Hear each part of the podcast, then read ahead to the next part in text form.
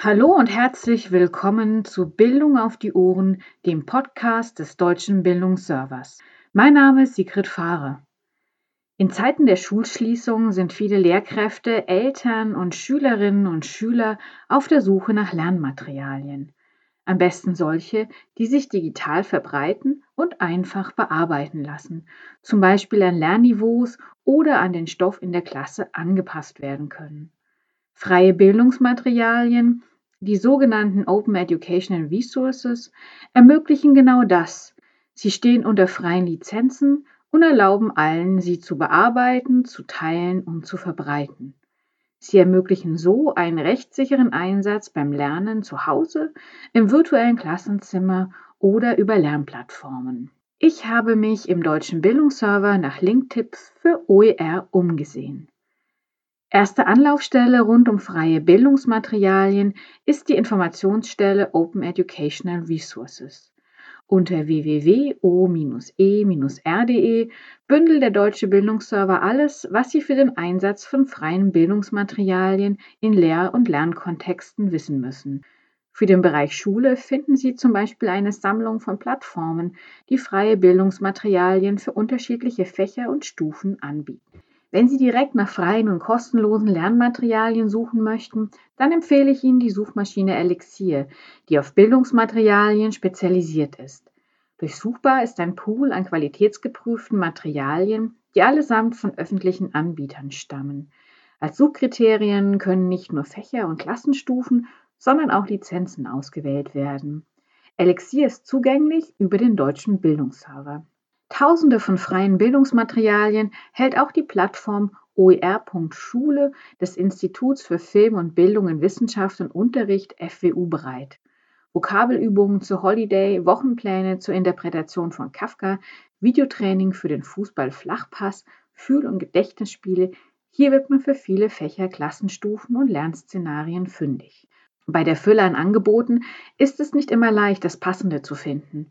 Worauf Sie achten sollten, wenn Sie nach freien Bildungsmaterialien suchen, das habe ich Dr. Susanne Fritz vom FWU gefragt. Also ich denke, wichtig ist auch ein bisschen zu schauen, wer jetzt dieses Portal betreibt. Also dass man auch mal sieht, ähm, ist es auch jemand, der vielleicht aus dem didaktischen oder schulischen Bereich kommt, dass es eben auch wirklich Materialien sind, die auch interessant für die Schule sind und jetzt äh, nicht nur vielleicht Materialien, die für jeden ähm, interessant sind, sondern eben doch ein bisschen didaktisch überlegt sind und ausgesucht sind.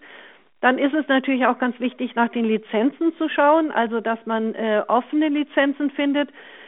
Das ist wichtig, damit man später die Materialien auch aktualisieren kann, anpassen kann an seinen eigenen Unterricht, verändern kann und die nicht unbedingt ganz so nehmen muss, wie sie sind. Also alles, was an offenen Bildungsmaterialien eine CC-Lizenz hat, äh, CC BY oder CC BY SA, also offene Lizenzen, da kann man das Material eben auch abändern und man kann es dann auch eben wieder hochstellen.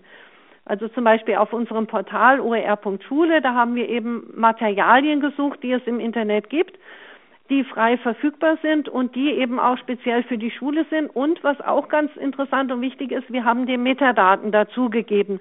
Das heißt, der Lehrer findet dann auch auf der Plattform, für welche Klassenstufe das ist, für welches Fach das ist, für welches Sachgebiet sich das anbietet und eine kleine Kurzbeschreibung. Oft gibt es ja Materialien im Netz, wo ich gar keine Informationen habe und dann ist es auch schwer, so etwas zu finden und zu suchen. Und das hilft dann eben auch, wenn ich so ein paar Metadaten und ein paar Beschreibungen habe.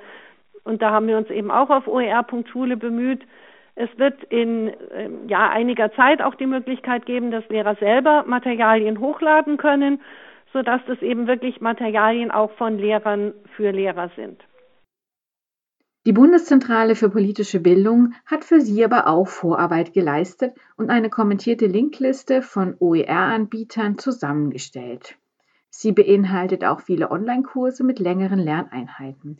Diese bestehen in der Regel aus Texten und Videos und ermöglichen so eine vertiefte Auseinandersetzung mit Lerngegenständen wie zum Beispiel antike Philosophie, Pflanzenverstehen oder Kunstgeschichte. Weitere Informationen zu Open Educational Resources finden Sie auf der Themenseite des deutschen Bildungsservers. Die Links zu den genannten Webseiten finden Sie im Bildungsserver-Blog. Welche Themen rund um OER interessieren Sie noch? Schreiben Sie uns unter kontakt.o-e-r.de. Wir wünschen Ihnen weiterhin gutes Gelingen.